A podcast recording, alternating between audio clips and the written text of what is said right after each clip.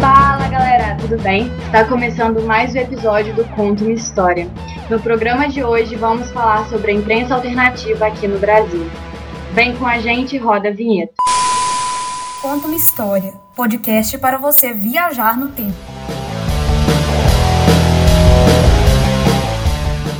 Esse episódio conta com a participação de Alice Ruxo, Guilherme Alves e eu, Laísa Rodrigues.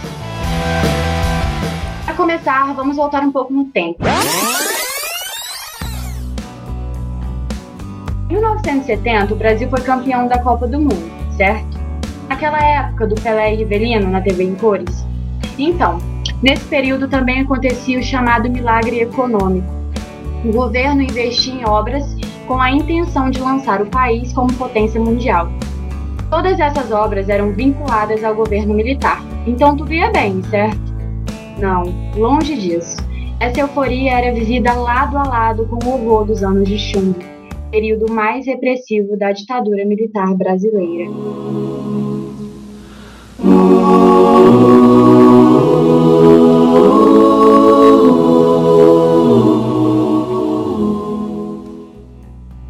A repressão causava medo, e o medo era elemento suficiente para o ambiente de despolitização, o que, consequentemente, dificultou a manutenção do governo militar, principalmente pela maioria da grande imprensa ter aceitado e até mesmo apoiado o golpe militar em 64. É a partir daí que surgiu a imprensa alternativa, que eram os jornais diferentes dos convencionais, indo contra as atuações autoritárias do governo. Ela era também chamada de imprensa nanica. Mas o que foi exatamente a imprensa alternativa? A imprensa alternativa foi um espaço importante de crítica ao regime militar, de divulgação de denúncias e de debate das organizações de esquerda. Eram publicações em formato tabloide, um modelo mais barato. Por meio do humor, da análise política ou da informação, esses jornais e revistas alternativos cumpriram um papel fundamental de oposição e resistência à ditadura no Brasil. O movimento que, em poucos anos, se tornou uma onda incontrolável, chegando a existir centenas de jornais.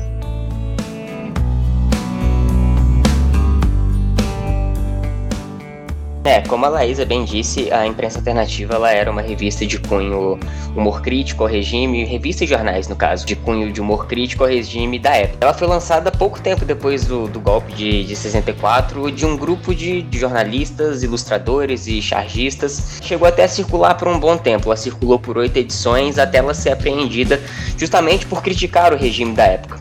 Depois disso, principalmente depois de 1966, outras revistas começaram a circular em outros lugares do país e com o mesmo intuito e ganhando novas proporções, sendo lançadas pela grande imprensa ou até mesmo pelos grêmios estudantis da época.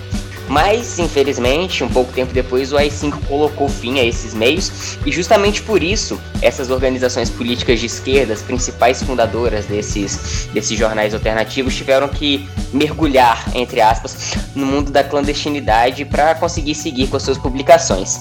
Mas a curiosidade é que, como era clandestino, eles não eram vendidos nas bancas, ou seja, eles tinham que circular de mãos em mãos ou então eram enviadas pelos correios, pelos, pelos fundadores e pelos criadores de cada revista. Os veículos alternativos, durante a, a ditadura militar, é, surgiram em inúmeras fases, em inúmeros lugares diferentes e sempre enfrentaram uma grande censura por parte do governo. Entre os mais importantes, a gente não pode deixar de citar, é claro, o Pasquim, que surgiu no Rio de Janeiro e era um seminário de humor político que era publicado por uma equipe de renomados jornalistas, chargistas e ilustradores da época. Mas sofreu repressão durante toda a sua, sua trajetória. Em mais de uma ocasião, inclusive, seus membros foram presos por conta de simplesmente fazerem parte de um veículo que criticava o regime da época. Mas sobreviveu durou por um bom tempo e foi publicado até 1991. Aí nessa época ele já estava bem descaracterizado e não tinha mais por que seguir sendo publicado. O importante é que após o surgimento dele, outros veículos passaram a ganhar coragem e foram tomando forma em meio ao regime ditatorial que controlava todas as ações do, entre aspas, jornalismo da época. A maioria esmagadora, é verdade, não conseguiu resistir por muito tempo, sendo fortemente atacados pela censura e sendo impossibilitados de, de realizar suas edições, mas tiveram a sua importância na luta contra a ditadura. Enfim, após o fim da sua, de, dessa ditadura, os seus traços ainda estavam presentes. Por exemplo, os apoiadores de direita atacavam as bancas que vendiam esses, esses jornais alternativos, é, colocavam fogo, e justamente por isso os jornalescos pararam de vender por um tempo, até que a situação se acalmou, a, entre aspas, a normalidade voltou ao que deveria ser, e esses jornais passaram a ser vendidos normalmente. Só para finalizar aqui, antes de passar para a Alice, é importante a gente falar que, em meio a esses jornais alternativos que lutavam pela democracia e contra a ditadura, outros jornais naquela época já lutavam também pelos fundamentais movimentos sociais de minoria que ainda são é, sinônimos de luta nos dias atuais, como os de mulheres, afrodescendentes, indígenas, homossexuais. Então a gente até percebe que hoje em dia é, no que diz respeito à nossa cultura, a gente carrega muita coisa daquele regime daquela época. A nossa repressão, a nossa, entre aspas, entre aspas não, com todo respeito, a nossa ignorância em achar que é, uma raça ou então um gênero era superior ao outro, com certeza é um carregamento que a gente traz daquela época.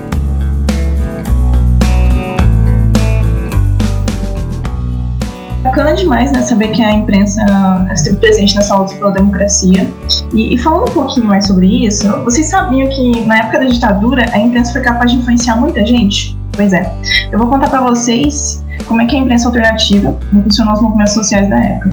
Como que a Laísa falou, a imprensa ela surgiu numa época bem conturbada, com muita censura. E é claro que, mesmo com isso, algumas pessoas não ficaram caladas com essa repressão e resolveram se mobilizar. Caminhando e cantando e canção, somos todos iguais, braços. Assim, a imprensa alternativa foi muito atuante nos movimentos sociais, tanto que ela sofreu influência direta da ditadura militar, e dessa forma os intelectuais e jornalistas dela foram criando articulações para estimular movimentos como a redemocratização brasileira, a sessão de líderes na política e também dando visibilidade para movimentos feministas, para as minorias sexuais, entre outros. Entre os jornais feministas, que é bacana a gente destacar, e que atuou a partir de 1975, muitos deles, acumulando militâncias, temos Brasil Mulher, Nós Mulheres, Maria Quitéria e Mulheril. O jornal Beijo, de 1977, por exemplo, se concentrou na reação à repressão sexual existente dentro da própria esquerda. E outro que podemos citar, o Lampião da Esquina, jornal carioca que falava abertamente sobre a homossexualidade e a defesa dos direitos das minorias sexuais. Além disso, outros jornais tinham viés mais ecológico, como Paranapanema e Eco Jornal, que tinham apoio empresarial de entidades ecológicas nacionais e estrangeiras. Interessante também é, pensar que era muito comum jornais da imprensa alternativa nascerem cursos de comunicação social. Criados por estudantes críticos dos grandes meios de comunicação de massa. Jornais como Exemplo Amanhã foi produzido por estudantes ativistas políticos para ser lido por uma classe operária em opressão.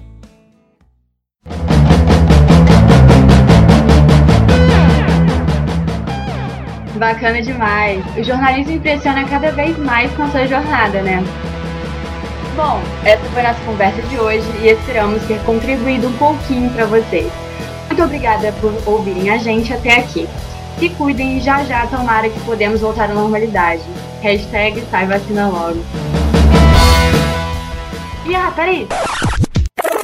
Não esquece de compartilhar esse podcast com mais gente, porque foi feito com muito carinho. E é isso. Aquele abraço e até mais em outro episódio de Conta uma História.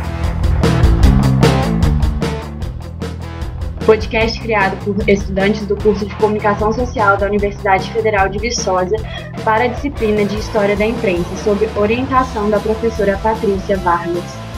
Roteiro: Alice Ruschel, Ana Carolina de Souza, Guilherme Carvalho, Isabela Oliveira, Laísa Rodrigues e Laura Fernandes. Locução: Alice Ruschel, Laísa Rodrigues e Guilherme Carvalho. Edição, Laura Fernandes. Design gráfico e publicação, Isabela Oliveira.